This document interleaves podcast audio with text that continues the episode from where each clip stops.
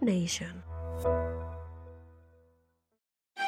Bienvenidos a este nuevo podcast de Empresarios con propósito. Aquí conoceremos historias fascinantes sobre líderes que han pasado por fuertes experiencias de cambios personales, profesionales y espirituales. Y aprenderemos cómo estas personas han transformado su visión de la vida y del trabajo para mejorarse a ellos mismos y mejorar sus negocios.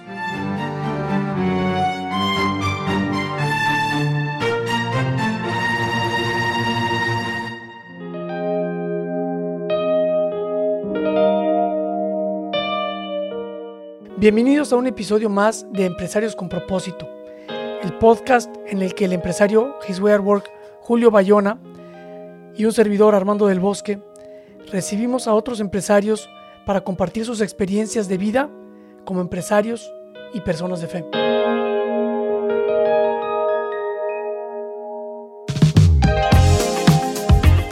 En esta ocasión tenemos el honor de recibir a Ricardo Barroso Kutolenk CEO de Cargo Lift. Bienvenido, Ricardo. ¿Cómo estás, Armando? Muchas gracias. Muy contento de estar aquí. Gracias a ti. Julio es el que nos invita con las primeras preguntas. Adelante, Julio.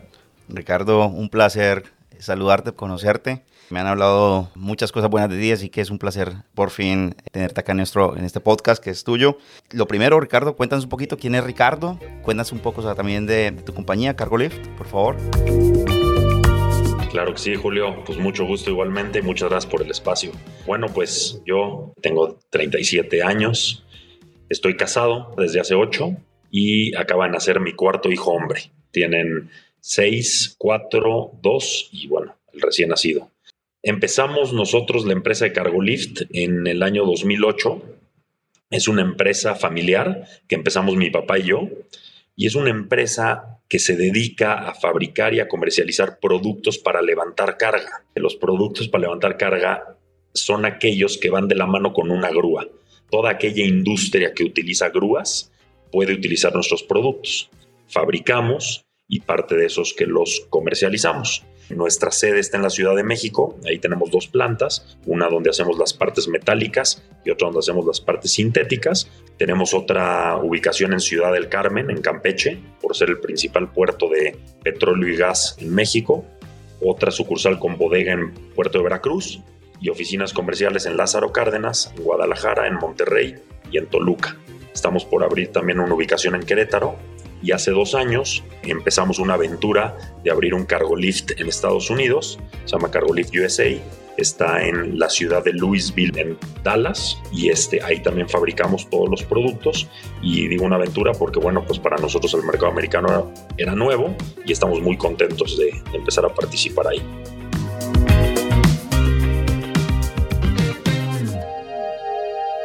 Pues muchas gracias por contarnos un poco acerca de ti y de la compañía.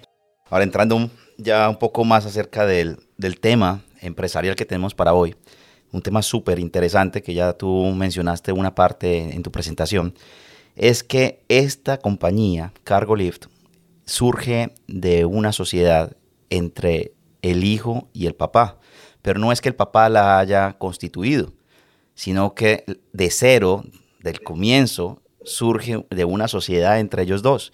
Y no solamente un hijo y un papá, sino de un hijo muy joven y un papá de más de 50 años, por lo que entiendo. Cuéntanos un poco más de cómo fue esa experiencia de arrancar una empresa en estas condiciones, de dónde salió, de dónde salió esto.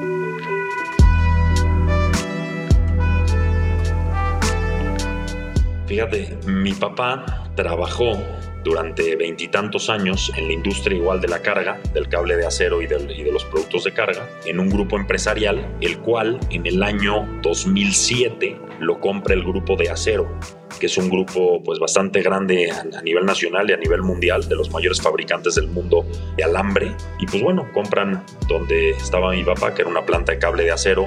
Entonces mi papá trabaja un tiempo con de acero pero al cabo del tiempo de acero decide cerrar toda la distribución de este producto directa y prefiere hacer distribuidores, porque a ellos no les interesaba vender productos que ellos no fabricaban, solo se querían enfocar al cable de acero. Es cuando mi papá les dice, bueno, les propongo que me convierta yo en su primer distribuidor de cable de acero, porque esto es un producto que he movido durante veintitantos años y ayúdenme a ser su primer distribuidor. Y así yo fundo una compañía. Los de De Acero le comentaron, nos parece muy buena idea, aunque, bueno, tiene 52 años, va a ser, va a ser arriesgado poner un proyecto, ¿no? De ahorita y que funcione, pero mi papá estaba muy convencido, justo platicamos ayer de eso, que sentía como Dios le decía, vas para adelante, ¿no? Y en ese momento él me dijo, yo acaba de salir de la carrera, llevaba dos años trabajando justo en un proyecto de poner cortinas anticiclónicas en el sureste, estaba muy contento y era un negocio que iba a hacer, también yo quería ponerlo por mi cuenta y en ese momento me dice mi papá, oye, hay esta oportunidad, lo que yo he hecho siempre, lo quiero hacer y me encantaría que te vinieras conmigo desde el principio como socio, porque pues además tus hermanos, yo soy el más grande de cuatro, tus hermanos están eh, estudiando y pues necesitamos sacar la familia adelante, este, ¿por qué no me ayudas y te vienes conmigo? La verdad es que no lo dudé y desde el principio le dije, sí, va, vamos a, vamos a entrarle con todo. Y sí, entramos como socios desde el principio, siendo mi papá mayoritario. Y pues bueno, eso empezamos en 2008, únicamente tres personas, en una oficina en la calle Nueva York, ahí en la colonia Nápoles. Y cuéntanos un poco, Ricardo, cómo ha sido esa relación entre padre e hijo, que como nos dice Julio, no es fácil. Y en el mundo de los negocios repetidas veces vemos pues que hay conflicto y más cuando además pues tú tienes más hermanos. Entonces la empresa es tuya y de tu padre, pero la parte de tu padre es tuya y de tus hermanos. Entonces cuéntanos un poquito cómo han hecho para caminar esos caminos difíciles armónicamente. Sí, como dices, no es fácil trabajar, yo creo que con ningún socio. Y bueno, con tu papá con la familia, pues tiene sus, sus grandes pros y sus grandes contras, vamos a decir. Yo creo que son más pros los que yo he encontrado a lo largo de estos años. Ha sido difícil en el sentido de discutir cosas, porque es muy complicado dividir que en la oficina eres socio y que en la casa eres papá e hijo, porque la confianza muchas veces gana y a veces los humores también ganan y las discusiones se llevan a mucho más porque tienes esa confianza con tu papá, ¿no? Y esa confianza muchas veces lleva a, también a, discusiones más fuertes. Entonces, pues sí, sí ha sido un, tema difícil de a veces no saber conocer esos límites, pero la verdad ha sido mucho, pues mucho más las cosas buenas que las malas. hemos tenido la oportunidad de convivir muchísimo, mi papá y yo, hemos tenido la oportunidad de viajar muchísimo, te conoces mucho más, tienes una historia que has, has hecho juntos, este, tienes un legado que vas construyendo de manera conjunta, entonces pues llegas a sentirte muy orgulloso, ¿no? Y pues es muy padre combinar esa experiencia de tu papá con esa juventud y, potencia que puedes tener tú como, como persona más joven. Y bueno, la verdad es que lo importante es siempre estar abiertos al diálogo y que aunque haya problemas, aunque haya discusiones, pues después platicar ya que la cosa esté calmada y poner las bases, ¿no? Y decir, oye, a final de cuentas somos papá e hijo, el cariño es más grande que lo que podemos discutir y lo que podemos pelear y ese es un punto de partida pues, para que las cosas no pasen a mayor. ¿Qué hacer y qué no hacer para poder que esta, una relación de este tipo funcione? ¿Qué hacer? Pues si tienes la oportunidad, yo digo que hay que hacerlo, porque no hay persona que vas a tener más confianza y más cariño que entre papá e hijo. Yo creo que todavía más de papá al hijo, ¿no? Aunque a veces como hijo no lo veas. Pero yo ahorita que tengo hijos, pues no hay nadie que te va a cuidar más y no hay nadie que va a ver mejor para ti. Entonces yo te diría, ¿qué hacer primero si tienes la oportunidad de tener una empresa familiar y de trabajar con tu papá o con tu hijo? Yo sí le apostaría a hacerlo. Eso sería lo primero. ¿Qué no hacer? Pues que no gane nunca la soberbia en el sentido de que discutas de más y, y hieras sentimientos, que puede pasar, pero como digo, siempre tener un diálogo después en donde digas, oye, esto fue un momento de cuando estábamos calientes en la discusión y a lo mejor dijimos cosas que no querías decir, pero lo que prevalece es el cariño y, lo, que se tiene de familia y que de ahí parta lo demás. Algo importante también que, que comento es que creo que se deben de respetar mucho los roles de cada quien. Para el papá es difícil ver y empezar a soltar, pues porque lógicamente es el papá y él sabe que tiene todo el conocimiento. Yo ahí siento que es importante que el papá tenga esa humildad también de ver que también lo está haciendo su hijo y si su hijo le está quitando el trabajo y lo está soportando, bueno, pues debe de irle soltando más y más porque el hijo está pudiendo, ¿no? Y el hijo a su vez pues no querer ganarlas todas y no querer comerse todo el mundo, sino muchas veces hacer pausas en el camino y preguntarle a su papá, oye, a ver, con tu experiencia, con lo que has vivido, con lo que has hecho, ¿qué debo de hacer? ¿no? Si se logra hacer ese binomio de manera correcta y esa comunicación bien, yo creo que es una fórmula exitosísima. Si cada quien se va por su lado, pues no tiene sentido porque entonces tienes experiencia por un lado y muchas ganas por otro, pero no los puedes compaginar, entonces no va a ser una fórmula exitosa. A mí me tocó ver cómo Ricardo y su papá, que también se llama Ricardo Barroso, estábamos Padre, Hijo y Espíritu Santo. y estábamos los tres, Ricardo, te acordarás, en la oficina de tu papá. Y tú nos explicabas que pues, estabas metido en una maestría en teología y en un apostolado de no sé qué, y obviamente metido en la planta hasta altas horas de la, de la noche. Y, y, tu papá te dice, espérate, también eres, también eres padre de familia. También eres esposo. Creo que estás, me acuerdo bien que lo dijo con, lo dijo con firmeza, pero con mucho respeto. O sea, no se impuso, pero tampoco dejó de decir su punto de vista. ¿Te acuerdas usted tú de esa ocasión? ¿Nos podrías contar un poquito? Sí, sí, sí. Este, a veces un poco lo que, lo que platicábamos ahorita, ¿no? Tú como, como pues, más joven te quieres comer el mundo, pero ahí es donde es muy, muy exitosa la fórmula con, con, tu papá o con alguien de más experiencia, porque yo en ese momento, como bien dice Armando, pues la oficina te roba más de 12 horas al día, ¿no? Eh, porque es un negocio que, como decía al principio, tiene 14 años, tienes que estar al pie del cañón para que esto crezca. Por el otro lado, me casé hace 8 y tengo cuatro hijos, entonces para ese momento no me acuerdo si tenía dos y ya venía el tercero por ahí. Efectivamente, bueno, yo soy ingeniero en telecomunicaciones y siempre me ha gustado mucho el tema religioso, entonces tenía ganas de dar clases en la universidad como para dejar ahí una semillita a la gente pues, más joven que yo de, de cosas que siento que son importantes pero pues me dijeron, oye, no puedes ser profesor si eres de humanidades, si eres ingeniero, entonces pues estudiate algo de currículum, aunque sepas de eso, ¿no? Entonces sí, me metí a estudiar justamente una, una licenciatura en ciencias religiosas para poder hacer eso. Y aparte, pues estamos en lo His Way at Work, ya metiéndolo en la empresa y queriendo hacer más cosas. Y sí, fue como mi papá me dijo, oye, a ver, ¿cuáles son las prioridades? Está muy bien que, que quieras hacer todo, pero pues, tu familia es tu familia, ¿no? Y lo primero que tienes de prioridad es tu esposa y tus hijos y necesitas dedicarle tiempo a, ellos y tiempo de calidad, pero ellos también es muy importante, ¿no? Entonces, como que estructura, ves cerrando círculos y luego le entras a más cosas. Tenía razón también, ¿no? Algo, algo que me imagino que ya los, los que nos están escuchando también quizás cayeron en cuenta cuando lo presentamos. Estamos hablando de que Ricardo Barroso es el CEO de la compañía. Pero es el hijo menor, es el hijo. CEO no es el papá. ¿En qué momento sucede eso? ¿Por qué eres tú el CEO y no tu papá? Bueno, ahorita podríamos decir que lo estamos compartiendo un poco. O sea, mi papá está, es el presidente, sí, vamos a decir que yo soy el CEO. ¿Por qué? Sí creo que me lo haya ido ganando. Mi papá me fue soltando responsabilidades a medida de que él veía que yo iba pudiendo.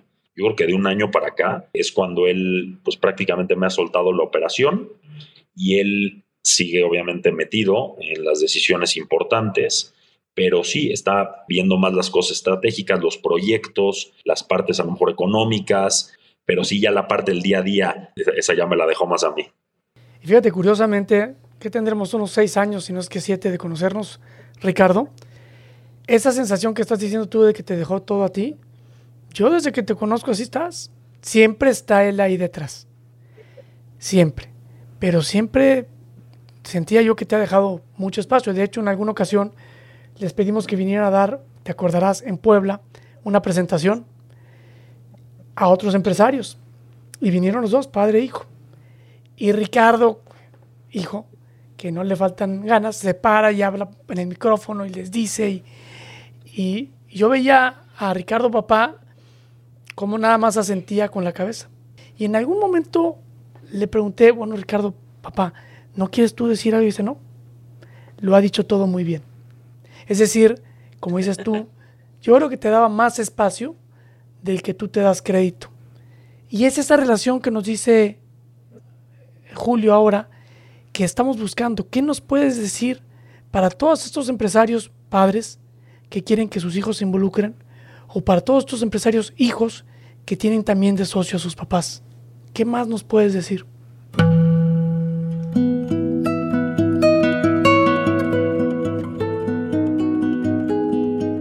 Yo creo que algo fundamental es para el papá, yo siento que para que la relación y el hijo sea exitoso en el negocio, pues algo real es que al hijo le tiene que encantar el producto porque hay muchos papás que a lo mejor quieren meter a sus hijos a la empresa, pues porque es algo que ellos han hecho, ¿no? Y qué padre, a mí me encantaría ahorita que mis hijos, pensando en los cuatro, que alguno siga mi camino, o dos, o tres, y que esto lo vayamos creciendo más, me encantaría. Pero pues, ¿qué pasa si crece y me dice, no, y sabes que a mí las cosas de carga pues, no me gustan? Yo quiero ser arquitecto o quiero ser cantante, digo, no, no sé, por pensar en algo, ¿no? Yo creo que lo primero es ver qué quiere el hijo, ¿no? Y, el, y si el hijo realmente quiere, pues que le guste. Si le gusta, pues lo más probable es que vaya a ser exitoso, porque, a ver, podemos tener gente preparada, pero como yo siempre he dicho, las ganas matan todo. O sea, si tú tienes ganas realmente de algo, las ganas sobrepasan lo que sea. O sea, tú puedes ser buenísimo en algo, pero el que tiene ganas, si realmente tiene ganas, le va a dar la vuelta al otro que está más preparado, porque la voluntad puede todo, ¿no? Entonces, lo primero que yo diría es ver si el hijo quiere. Si quiere, pues ahora sí que se enamore del producto y, de la compañía y pues vamos a darle para adelante, ¿no? Y este al revés, de la parte de la parte del papá, si va viendo que sí, pues obviamente que, lo que le vaya soltando, que le vaya dejando, pues para que el hijo se vaya motivando y vaya viendo una buena relación.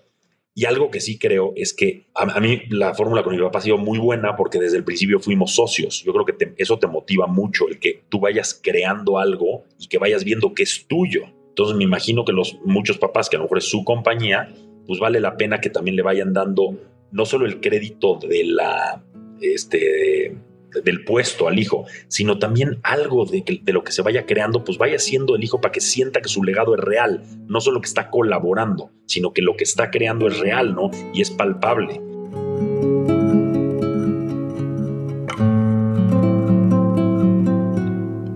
Gracias. Y todo esto suena, pues suena muy bien, ¿no? Pero vamos un poco hacia, hacia otro, otro, otro punto, porque pues desafortunadamente las cosas no siempre salen bien en la vida, ¿verdad? Y hay momentos de la vida donde las cosas se ponen complicadas. Y por lograr esas veces cuando se ponen complicadas es donde nos llevan a hacer cambios importantes. Y no conozco muy bien tu historia me encantaría que nos platicaras en lo personal y en lo, y en lo profesional, qué fue lo que te llevó a un cambio de vida, si es que hubo uno. ¿Cuál es tu historia?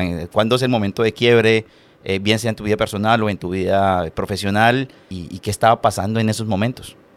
Yo siempre, mm, yo creo que por la familia y por gracia de Dios, porque siempre me ha traído como que de, la mano, desde que soy chico he, he, tenido una atracción importante hacia las cosas de Dios. Siempre me ha gustado eh, me ha traído a buscar a Dios, el, conocer más, el, hacer cosas para Él, el, agradecerle, como que desde chiquito me ha pasado. Obviamente ha habido épocas en la vida donde tú estás más cerca de Dios, otras más lejos, pero, pero realmente en la empresa, ¿qué fue lo que pasó o, por qué se da este cambio ¿no? hacia la cultura que estamos manejando? Cuando fundamos la empresa en 2008, les platicaba que éramos únicamente tres personas y pues estábamos empezando con una empresa que queríamos que fuera grande, pero la verdad no es que con una inversión muy grande ni con una capacidad muy grande económica, sino simplemente con muchas ganas y con el conocimiento que tenía mi papá y las ganas que yo traía y empezamos esta empresa con tres personas. Cuando íbamos en 2010, dos años después, pues veíamos que la cosa avanzaba, pero no veíamos una realidad así que dijeras, híjole, esto, esto va a ir para arriba y, y la vamos a aprender y vamos a crecer. Había mucho, mucho estrés, frustración, este, estaba complicado el tema, ¿no? Y sí, sobre todo mucho peso en la espalda, decir, híjole, esto tiene que salir adelante, es la familia de mi papá, es mi futuro. Había mucha, mucha presión. Y en ese momento, eh, yo le llamo un año clave, el 2010, invito a un padre, que se el padre John Donahue, amigo mío, a dar una misa en Cargolift. A lo mejor éramos unas nueve, diez personas en esa época. El tema de la misa era hacer una sociedad con Dios. O sea, yo decirle a Dios, y, mi papá, hoy queremos que sea socio nuestro, ¿no? O sea, que nos ayudes a que esto salga adelante, que esto pues, va a ser algo para bien de, la gente, vamos a dar empleo, por favor que salga, ¿no? Ayúdanos. Pero mi papá en ese momento me dijo, bueno, sí, hay que hacerlo, lo hacemos la misa, pero esto es algo como que interno, ¿no? O sea, no le vamos a decir a la gente que, que es una sociedad con Dios, porque pues, ni te van a entender, este, un poco como como lo que estábamos acostumbrados, tener por un lado la cachucha de empresario y por otro lado la cachucha de, de apóstol, ¿no? Pero pues no, no mezclarlas. Y pues así fue, hicimos una misa, dimos la sociedad, le pedimos a Dios la sociedad y hasta ahí se quedó. Por ahí de 2016 es cuando yo estaba estudiando en la carrera esta que les platicaba de la maestría en teología, con la idea pues, de, poner un granito de arena, porque yo sentí esa, esa inquietud de, por un lado, decir, oye, estoy haciendo algo en la empresa, pero me hace falta algo más, o sea, siento que Dios me pide algo más. Entonces dije, no me da tiempo porque estoy todo el día en la empresa, después llego a mi casa y estoy con la, con la familia, ¿a qué horas lo puedo hacer? Y se me hizo buena idea pues el dar clases de humanidades porque dije, aquí te tienen que oír a fuerzas, entonces ahí les puedo meter alguna semillita de Dios o, de algo bueno, ¿no? Y, este, y en ese momento, terminando ya la carrera y todo, yo queriendo aplicar para dar clases en la NAWAC, pero en ese momento, ya que estábamos terminando la carrera, me dice Carlos Lepe, el director de humanidades, y soy Ricardo, a ver, yo encantado que des clases aquí porque pues, tienes un perfil que, se me hace muy bueno porque pues, eres empresario y, vas a dar un tema religioso, humano, pero no estarás un poco saturado, pues porque estás en la empresa, estás en esto. ¿Por qué no tu apostolado? O sea, ¿por qué no lo que quieres hacer lo haces en la empresa? Sí va, eso como que suena. Pues siempre te han dicho que lo primero bueno que debes hacer es en tu familia, tu primer círculo. Pues ¿cuál es tu segundo círculo? Pues la empresa. Estoy más tiempo con la empresa que con mi propia familia. Y me dijo, ¿por qué no buscas a una asociación que se llama His Way at Work? ¿Los has oído? Dije, bueno, pues sí lo he oído porque vino el que lo fundó, que se llama Peter Frazley, vino a la Náhuac a dar una plática pues, por dos años antes y pues lo oí, pero yo en esa época tenía siete, ocho empleados. Dije, algún día lo haremos, pero no estoy en nivel de hacerlo. Si hubiera conocido His Way, lo hubiera hecho desde ese momento. Pero, pero pues no lo hicimos. Y dije, lo voy a hacer. Y mandé un correo a His Way at Work y me, respondió Armando.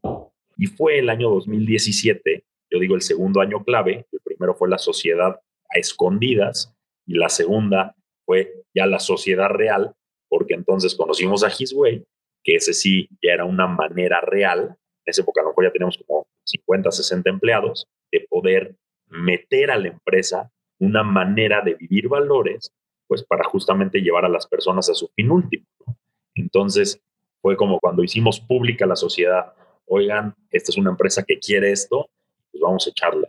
Entonces, esa es un poco la historia de cómo empezamos. Qué bien, qué bien. Dos puntos muy, muy importantes que me parecen interesantes resaltar. Primero es que en algún momento te pregunté si la compañía estaba consagrada y tu respuesta fue que no. Eh, que no, y posiblemente no, quizás lo que quisiste decir es que no habías hecho una, no sé, una ceremonia propiamente dicha como tal, pero lo que estás diciendo, pues es la consagración, esa primer 2010, realmente consagraste esa empresa a Dios.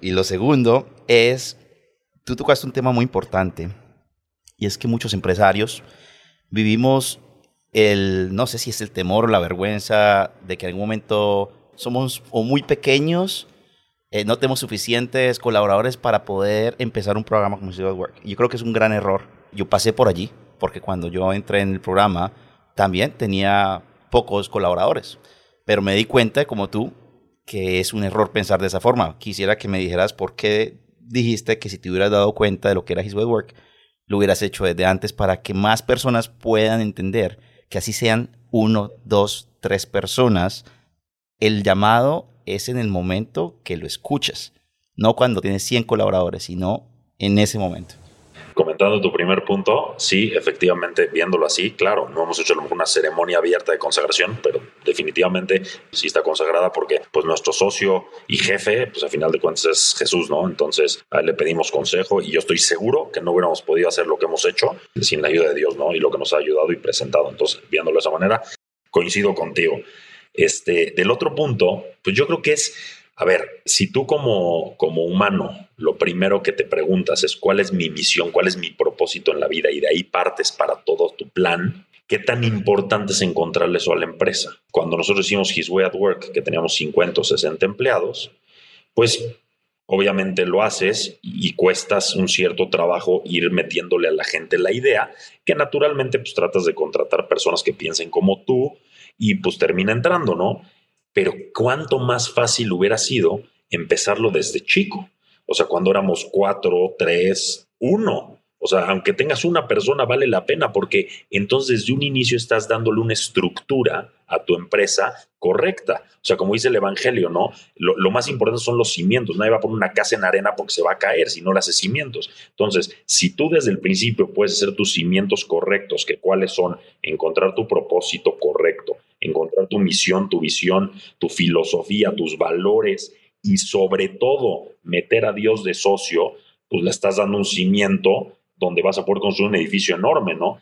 Yo muchas veces, yo esto es algo que hoy en día actualmente cada persona que entra a Cargolift, yo me siento con ella y platico con ella dos horas explicándole lo que es este His Way at Work, lo que es CareLift, lo que son nuestra misión, visión, valores, porque le digo es que, a ver, tú vas a entrar a una empresa, ¿Por qué te contratamos? Ay, pues porque soy el mejor vendedor. Bueno, ok, qué bueno, vas a ser el mejor vendedor, pero te hacen falta dos cosas igual de importantes. Una, que tengas muchísimas ganas, como dijimos hace rato, y la segunda, que quieras comulgar con nuestros valores, que quieras eso, ¿no? Yo creo que te pongas la camiseta real y salgas con la marca de Cargolift sintiéndote orgulloso porque vas a promover valores. Obviamente vamos a fabricar productos de carga, obviamente tienen que tener calidad, pero lo más importante es que tenemos que ser mejores seres humanos, tenemos que ayudar a personas, tenemos que llevar esto a tu familia, que tu familia lo lleve a sus amigos, después a la comunidad, o sea, tenemos que dejar legado, tenemos que hacer algo importante en la vida y que al cabo del tiempo tú voltees para atrás y digas, entré a trabajar a un lugar y le digas a tus hijos, pero no solo entré a trabajar para ganar dinero, eso era una parte,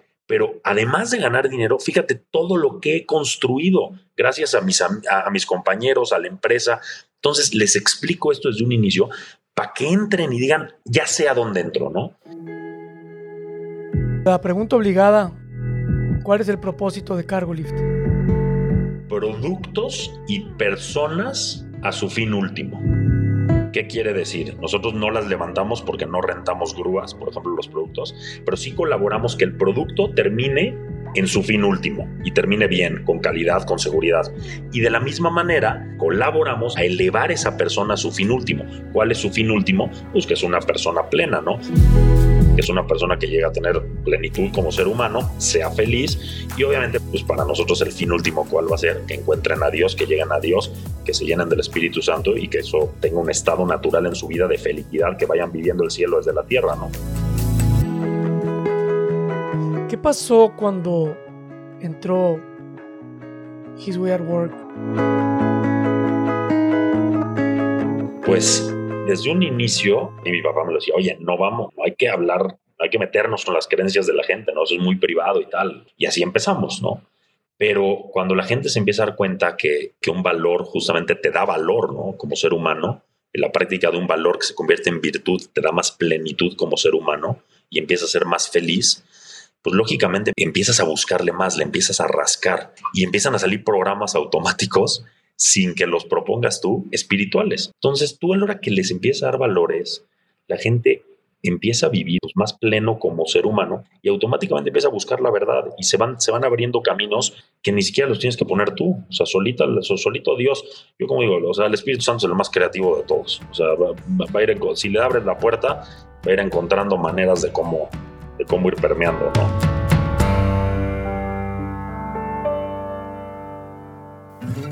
Una última pregunta. ¿Qué mensaje pudieras tú compartir con empresarios? ¿Qué mensaje les dirías a los que te van a escuchar en este podcast sobre animarse a reconocer a Dios en la empresa, quizá una metodología como His Work?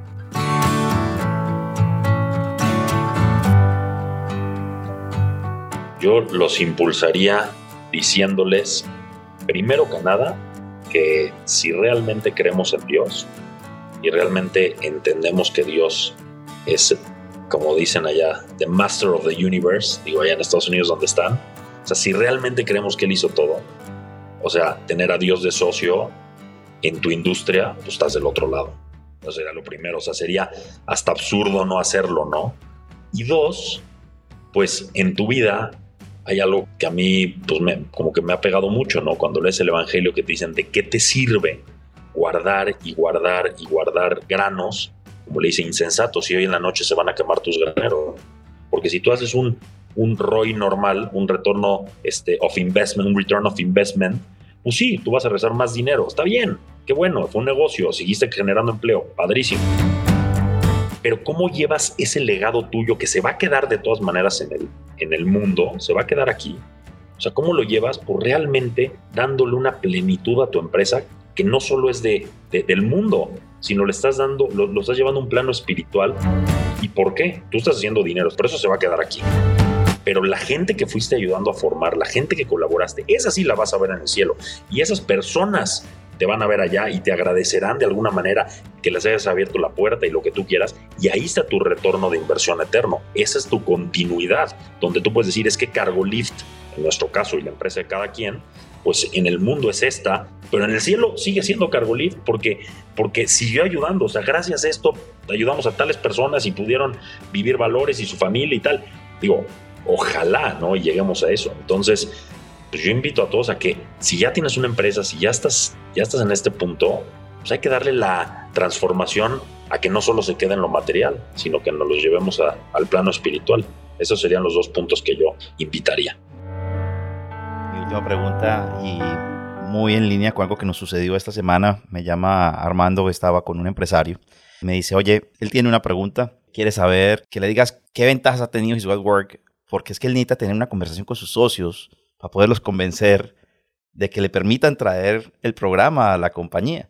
El caso tuyo es, es más, más, digamos que un poco más complicado porque es el joven tratando de convencer de traer este programa a su papá y muchas personas están en una, pueden estar en una situación muy similar, inclusive que no es el papá, puede ser un joven que está asociado con un, con un grupo de inversionistas, con un grupo de personas mayores, X situaciones en la cual esta persona que quizás se ve como en una posición, digamos, ¿cómo decirlo? Un poco más vulnerable, por decirlo de alguna manera, por ser más joven o, porque quizás tiene menores acciones o lo que sea. Dice, pero ¿cómo a mí se me va a ocurrir? O sea, ¿de qué manera yo vengo y le vendo la idea a mis socios que me permitan traer este programa de cuidado, de reconocer a Dios en la compañía? Que Da, un consejo muy concreto que tú le puedas regalar a las personas que estén pasando por una situación similar.